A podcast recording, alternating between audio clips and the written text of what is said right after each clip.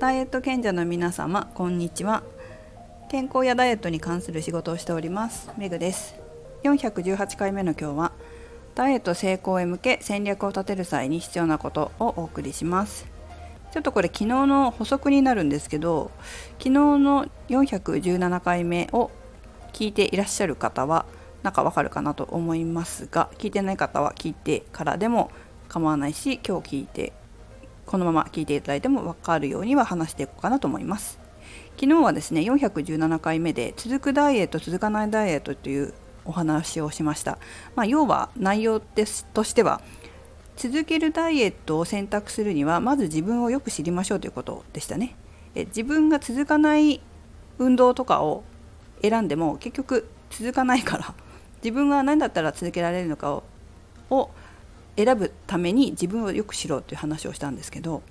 このことに関してもうちょっと補足があります。自分のことを知らないとダイエットを成功させるための戦略が練れないっていうことなんですよね。行き当たりばったりでダイエットをしてもいいかもしれませんがそれだとちょっと遠回りしすぎちゃうこともあります。まあそのダイエットに関しては若い頃は食べなきゃ痩せ痩せるみたいなところはあるかもしれませんけどそうじゃないパターンの場合、まあ、食べなきゃ痩せるとかちょっと動けば痩せるとかそういった時期を過ぎてきた場合はやはりある程度戦略を練っていかなきゃいけないわけじゃないですか。その戦略を練る際に自分のことを知らないと戦略で練れないですよね。それってある意味トレーナーがダイエットに来た生徒さんお客様にカウンセリングしてよく聞くのと一緒なんですよ。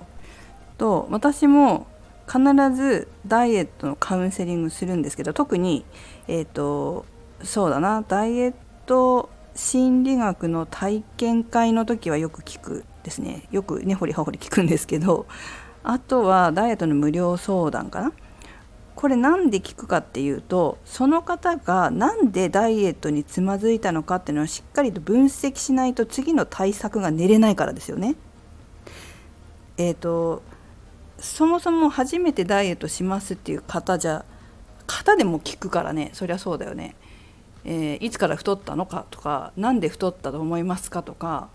えー、まあ、ダイエットして痩せたけどまたリバウンドしたのであれば何でリバウンドしたのかその原因をしっかりと突き止めてそうならないように次の作戦というかその今までと違う作戦を練らなきゃいけないわけじゃないですか。そのためにはその方の例えばこれまでの体重体脂肪率の大雑把で構わないので推移だったりどんなものをどんなダイエットをしてきたのかとかそういうことを聞いたりあと今の生活習慣とかかな？例えば今運動してますかとか食事はどんなことに気をつけてますかとか生活習慣どうですか？体重体脂肪率測ってますか？それから普段どのくらい動いていますか？通勤ですか？それとも在宅の仕事ですか？とかそういうことをいろいろ聞いた上でなんで、えー、痩せないのかな？なんで、えー、途中でやめちゃったのかな？とかそういったことを分析しなきゃいけないわけですよ。分析しなきゃいけないから分析するんですよ。だってそうですよね。トレーナーとして、えー、話聞いてちゃんとその方が何でダイエットにうまくいかなかったのかっていうのを分からないとじゃあうまくいかせるためには今度はこういうふうにしていきましょうね。そこが間違ってましたねって。それだとちょっと痩せるやり方じゃないのでこういうふうに変えましょうねっていうことが言えないとそのちゃんとダイエット成功させてあげられないわけじゃないですか。だからちゃんとカウンセリングをするんですよ。私はですけど。他のトレーナーさん分かんないですけど、まあ、食事なり運動なり睡眠なり生活習慣なり、えー、普段の活動量なり、まあ、過去の、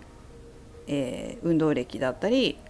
過去のダイエット歴だったり体重体脂肪率の大雑把な推移だったりを具体的に聞いて戦略を立てるつまりちゃんとその人を知らないと立てれないわけですよ戦略を。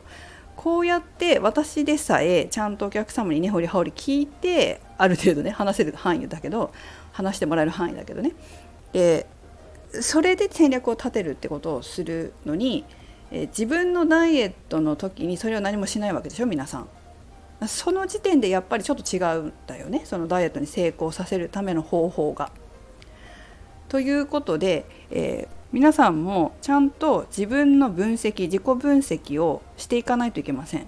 そのためにはまず自分自身を知ること。そしてその知った上で客観的に自己分析をすること。それがダイエットに成功する方法とどこずれてるのかなっていうのを比べること。でダイエット成功する方法。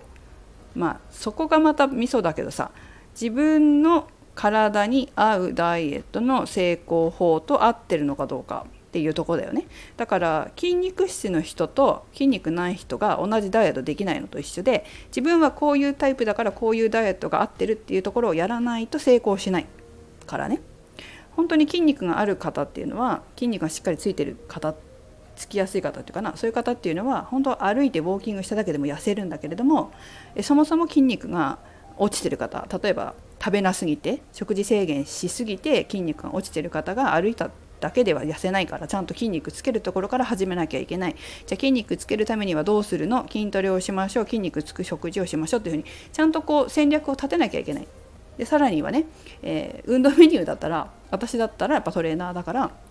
じゃあこの方は今その運動習慣どのぐらいあるのか？どのぐらいのことならできるのか？どのぐらいの重さなら扱えるのか？どのぐらいの運動だったらできるのか？じゃあその上でどういう運動を、計画的に、まあ、体を見ながらだけれども計画の変化をしながらもあ今このぐらいができるから次これをやってみよう。これぐらいができるから次はこのぐらいの重さにしてみようって言って考えてやっていくわけですよね。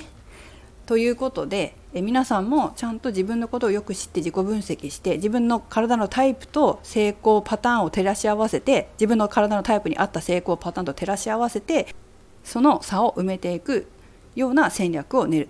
計画を立てて戦略を練っていく。っていうことが重要だということです。はい。これは私の生徒さんお客様に対してダイエットを成功させていくための何て言うのかな。私のやり方ですけどね。他のトレーナーさんがどういうふうにやってらっしゃるかは分かりませんが私はきちんとその方のことをよく知ってそしてそのよく知った上で計画を立てて戦略を練っていくっていうことをします。